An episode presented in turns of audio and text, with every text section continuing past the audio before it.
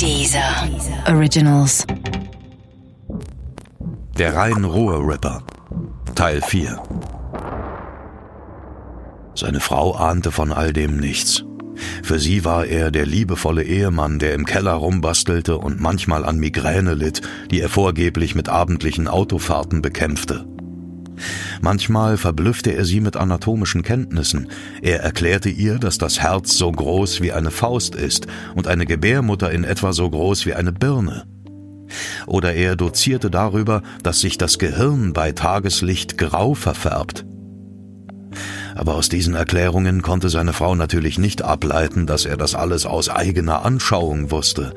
Vielleicht glaubte sie auch, dass er diese Kenntnisse bei mir in der Jagdprüfung gelernt hatte.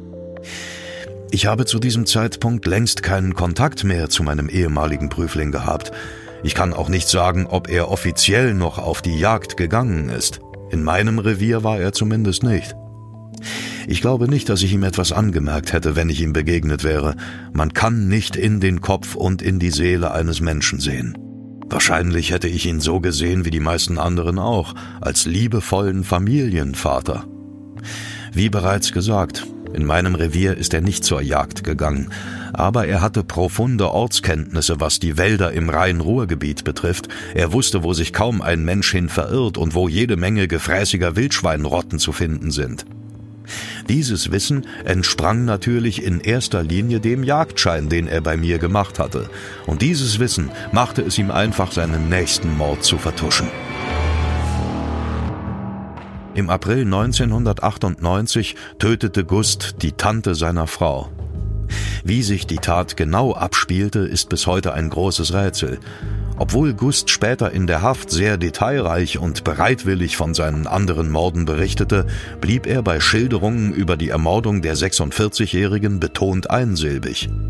Vor Gericht stritt er die Tat ab und erklärte ihr lediglich beim Selbstmord behilflich gewesen zu sein. Das Gericht sah die Sache anders. Staatsanwaltschaft und Richter gingen davon aus, dass die Tante hinter sein schreckliches Geheimnis gekommen war und sterben musste, damit sie ihn nicht verraten konnte. Nach der Tat hätte Gus die Leiche zerstückelt und in einem abgelegenen Waldstück mit viel Wildbestand verteilt. Mark Bennecke hat mir als Kriminalbiologe bestätigt, was ich selber mit meinem Jägerwissen schon vermutet hatte. Natürlich kann man Leichen äh, so verschwinden lassen, dass man sie in eine Gegend bringt, wo sie zersetzt werden, also beispielsweise, dass Insekten die Weichteile fressen oder große Tiere, also Wirbeltiere, äh, wie zum Beispiel Wildschweine, auch die Knochen fressen. Irgendetwas wird wohl übrig bleiben in der Regel. Allerdings, wenn man jetzt sehr dichtes Unterholz hat, das habe ich auch selber schon erlebt, äh, dann muss man da teilweise auf dem flachen Bauch durch äh, ganz viele kleine Bäumchen kriechen und so. Also es ist dann unheimlich schwer, äh, die Leiche da einfach erstmal zu entdecken. Also vorhanden wird wohl noch irgendwas was sein und seien es auch nur Zähne oder Kleidungsstücke, aber äh, das findet man natürlich nicht immer. Also kurz gesagt, klar, man kann eine Leiche einfach dadurch verschwinden lassen, dass man sie an einen sehr abgelegenen Platz legt, an eine Stelle, die sehr ungewöhnlich ist, also wo jetzt auch irgendwie nicht durch Zufall mal Tiere oder Menschen vorbeilaufen, die das sehen, also typischerweise Pilzesucher, Lkw-Fahrer, die irgendwelche Dinge am Straßenrand machen ähm, oder äh, Tiere, die, also Hunde beispielsweise, die äh, durch ihren Geruch dann Lärm schlagen und ihr Herrchen oder Frauchen aufmerksam machen. Das gibt's auf jeden Fall. Ob es etwas mit dem Tod der angeheirateten Tante zu tun hatte, weiß ich nicht. Doch nach dem Mord an ihr verschob sich Gusts Interesse.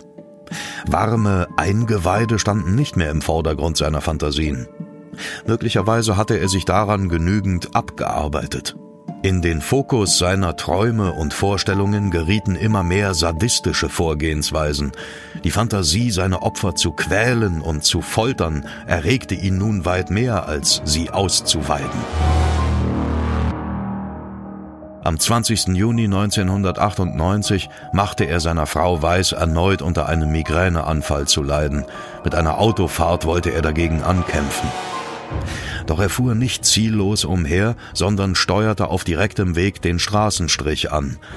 Viele sadistisch motivierte Serienkiller suchen ihre Opfer im Prostituiertenmilieu, weil sie dort am schnellsten fündig werden und die Anonymität des Milieus ihre Entdeckung erschwert. Einen bestimmten Opfertypus hatte Gust nicht. Frank Gust hatte keinen äh, bestimmten Opfertypus.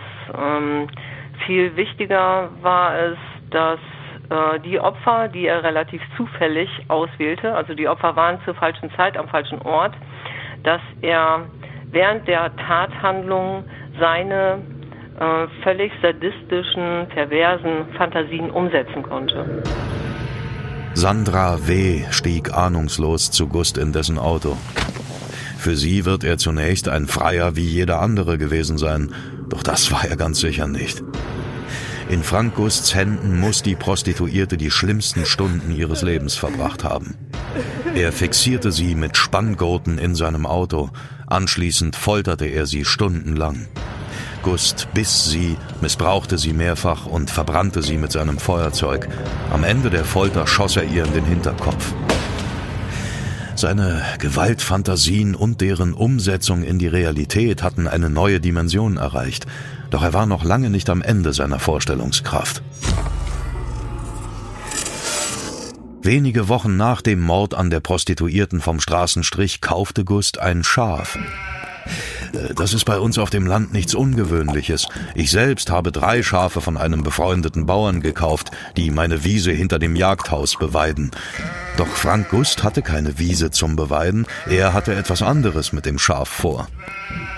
Später berichtete er, dass er ausprobieren wollte, wie belastbar der Körper einer Frau war. Das Schaf diente ihm dabei als Experimentierdummy. Der Gedanke, eine Frau bei vollem Bewusstsein in die Luft zu sprengen, nachdem er sie vergewaltigt hatte, beherrschte zu diesem Zeitpunkt sein Denken und Handeln. Seiner Frau sagte er wieder mal, er wolle sein Modellflugzeug fliegen lassen. In Wahrheit fuhr er mit dem gekauften Schaf zu einer einsamen Hütte im Wald. Als ausgebildeter Jäger kannte er genug solcher Hütten im Rhein-Ruhr-Gebiet.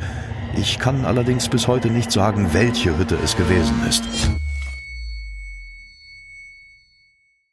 Musik, Hörbücher, Hörspiele und Podcasts findest du kostenlos auf www.dieser.com.